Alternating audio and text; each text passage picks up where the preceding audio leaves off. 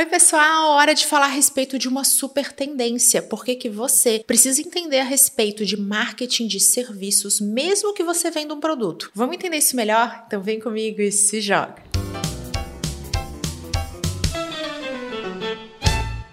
Os serviços têm uma série de características que precisam ser compreendidas e respeitadas para que a gente possa formular estratégias de marketing eficazes. Os serviços têm inseparabilidade. Se você for no dentista, você não vai conseguir ter o resultado esperado se o prestador do serviço, esse profissional, não estiver presente. Assim como a gente tem toda uma questão envolvida em relação ao estoque. Serviços têm total dependência da inteligência do prestador e também da agenda, do tempo. Então você não consegue estocar tempo. Isso é totalmente diferente do marketing de produtos, que são muito mais padronizados. Dentro dos serviços a gente faz adaptação e eles também podem sofrer uma liquidação, uma questão de preço. Até a estratégia de precificação é completamente diferente. Todas essas características muito particulares precisam ser entendidas, porque o marketing de serviços é uma super tendência e todos os profissionais empreendedores precisam entender entender mais a respeito disso, para que possam se adaptar e fazer os ajustes nas suas estratégias para conseguir acompanhar esse movimento de mercado. Quero trazer para vocês alguns exemplos para comprovar como isso é uma realidade já afeta a minha vida e a sua também. Todo mundo aqui lembra como carro era aquele bem de consumo, sonho, né, totalmente desejo dos brasileiros e ao redor do mundo também.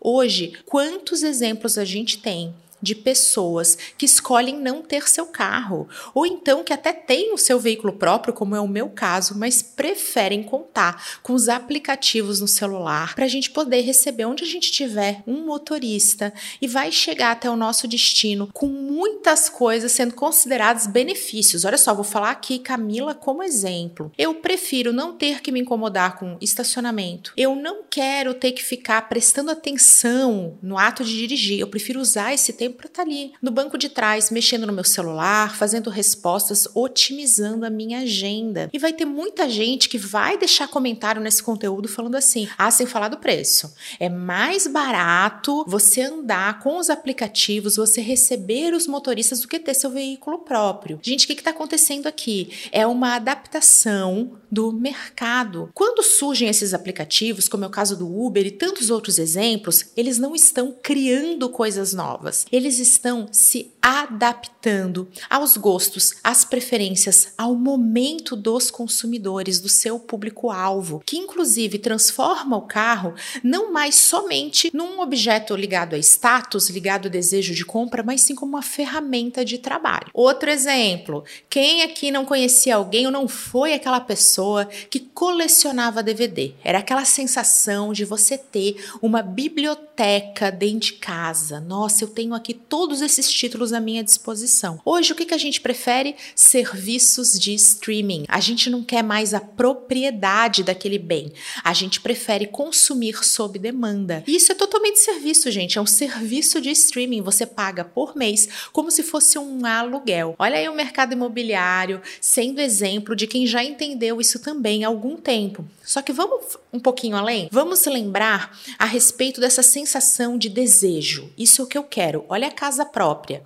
Quando a gente começa a procurar no próprio YouTube, a gente vai encontrar produtores de conteúdo, especialistas falando: olha, casa própria, use esse investimento, pegue esse dinheiro, coloca num outro tipo de aplicação. Você não precisa ter uma casa própria. E aí, muitas vezes, isso até gera uma polêmica, gera uma polaridade das opiniões. Mas o que, que esses produtores de conteúdo estão fazendo? Eles estão se adaptando a uma percepção cada vez mais presente no mercado de que nós não precisamos ter propriedade, nós precisamos ter soluções que curam essas dores e nas quais a gente vai perceber valor. Para explicar para vocês o que é essa percepção de valor, o que é proposta de valor, eu quero citar outro exemplo, que é a questão das academias de ginástica. Durante muito tempo, as academias mais completas, que tinham os horários estendidos, tinham mensalidades pouco acessíveis elas eram mais caras, mas elas tinham essa coisa que, olha, o que, que é o valor que eu estou gerando? Por que, que vale a pena fazer o investimento? Ah, porque você tem mais horários, mais modalidades, tem todos os aparelhos, é muito mais completo. Hoje, a gente tem modelos de negócio super consolidados,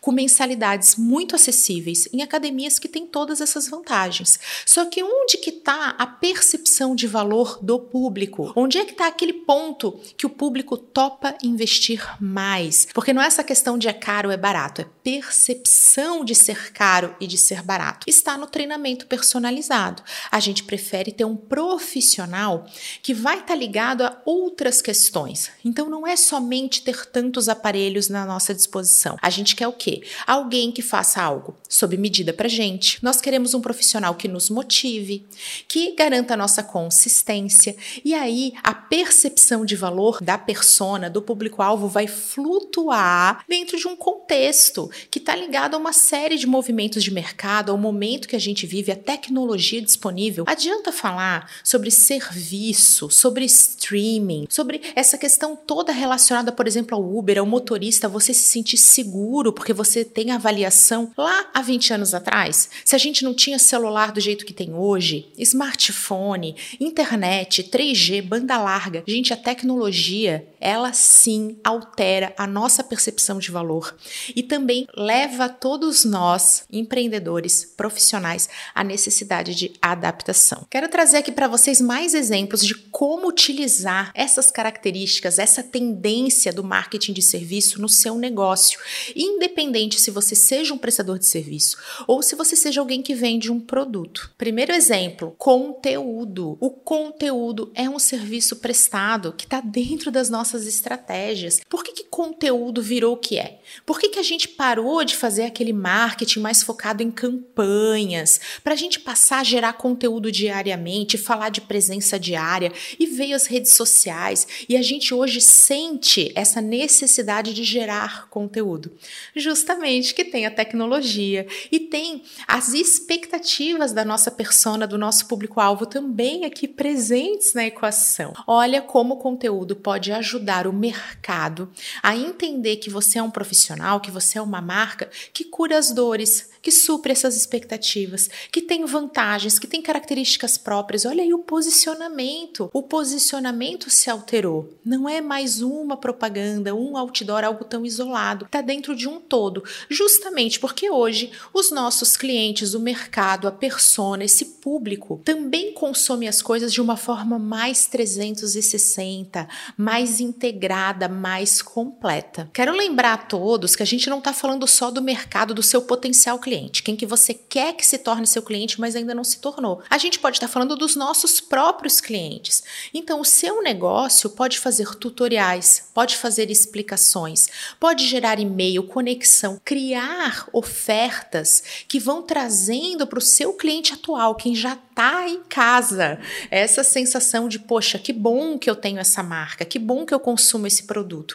E aí vai se fidelizando. Quem aqui tem e-commerce vai entender muito bem que precisa ficar encaminhando e-mail, gerando conteúdo, presente nas redes, muitas vezes para fidelizar o seu cliente. Não é somente para ficar recomprando. Isso acaba sendo até uma consequência. Olha só, para todo mundo que é empreendedor ou profissional, a gente precisa ter essa máxima do nosso cliente, o valor dele dentro dessa estratégia e até para não ter que ficar sendo refém sempre de conseguir, de conquistar novos clientes. E o marketing de serviços é uma excelente ferramenta para isso. Que tipo de conteúdo eu posso gerar? Que tipo de serviços eu posso criar para agregar valor à minha proposta de valor atual. Um novo modelo super importante dentro dessa vertente de agregar ainda mais valor à nossa proposta de valor é o sucesso do cliente. A gente não quer mais ter somente clientes satisfeitos, a gente quer garantir que esses clientes estão sendo servidos com as melhores soluções para suas dores. E aqui no início desse conteúdo eu já dei exemplo sobre como a gente pode sanar, né, responder a essa demanda do mercado. Poxa, eu quero curar minhas dores, eu tenho problemas, eu quero soluções de diferentes maneiras. Já foi você comprando um carro e hoje é você solicitando a presença de um motorista através de um aplicativo. Gente, nós não criamos dores, as dores estão aí. O que a gente cria são soluções alternativas para elas. Quero trazer mais um exemplo para vocês, para que isso, que é um tema que está super presente na modelagem de negócio de startups, mas que muitas vezes sai um pouquinho do nosso dia a dia e a gente fica ouvindo falando: meu Deus, que coisa, como é que eu faço isso na minha vida? Quero dar aqui o exemplo da Camila. Durante muito tempo, a minha proposta de valor estava muito ligada a gerar resultados. Então, eu sou consultora, professora, palestrante. Eu tenho percebido que cada vez mais as empresas me contratam, meus alunos chegam até mim por identificação, para também buscar motivação e para principalmente para validar o que vem construindo. Não é que as pessoas que vão contratar uma consultoria, uma mentora, uma professora, uma palestrante não sabem o que fazer. Eles querem validar se esse caminho é o correto. Pode parecer óbvio, mas para quem está dentro de um negócio, isso é sim um desafio. A gente fica nessa, né? Como conhecer nosso público, o que, que o mercado quer, o que, que a concorrência está fazendo. Mas fazer esse ajuste entre ser alguém que aponta um caminho e ser alguém que acompanha ao longo do caminho é sim diferente, é uma inspiração para todos vocês. Quero lembrar que vocês de mais uma maneira que a gente tem de trazer o marketing de serviço para dentro da nossa estratégia, não importa o nosso segmento de atuação, é a participação de pessoas na estratégia. O marketing de serviços precisa de pessoas. Lembra que eu falei do exemplo do dentista? Tem o prestador e tem o cliente, inseparável, precisa dos dois. Olha só como é importante que a sua marca tenha um porta-voz, que você apareça. Se você é um profissional, que você apareça também. Eu fiz essa provocação recente, perfil fechado, perfil aberto não muda, porque a estratégia de marketing pessoal tem que estar presente. Ah, Camila, mas é um perfil fechado para o mercado. Quem já está no seu perfil está te avaliando. Você está gerando uma percepção de valor mesmo para aquele público que é restrito. Quero trazer aqui mais uma provocação para vocês. Se hoje você fizer algo que for considerado inadequado, inadmissível, mesmo num perfil fechado, amanhã isso está no jornal. Por quê? Porque aquele segmento, aquela parcela de pessoas também está ali te avaliando de alguma forma, também está prestando atenção em você. Aquele é o seu palco. Então, olha só que importante, independente da estratégia, o marketing pessoal, a presença de um porta-voz, a participação da equipe, a humanização, a gente ser capaz de mostrar pessoas e fazer marketing de pessoa para uma outra pessoa, conectando e gerando essa percepção de valor é cada vez mais importante, eu diria, essencial para qualquer estratégia. Espero que esse conteúdo sirva como uma inspiração, um pontapé inicial ou aquela força e motivação adicional para você seguir com estratégias aderentes. Um beijo! Até a próxima!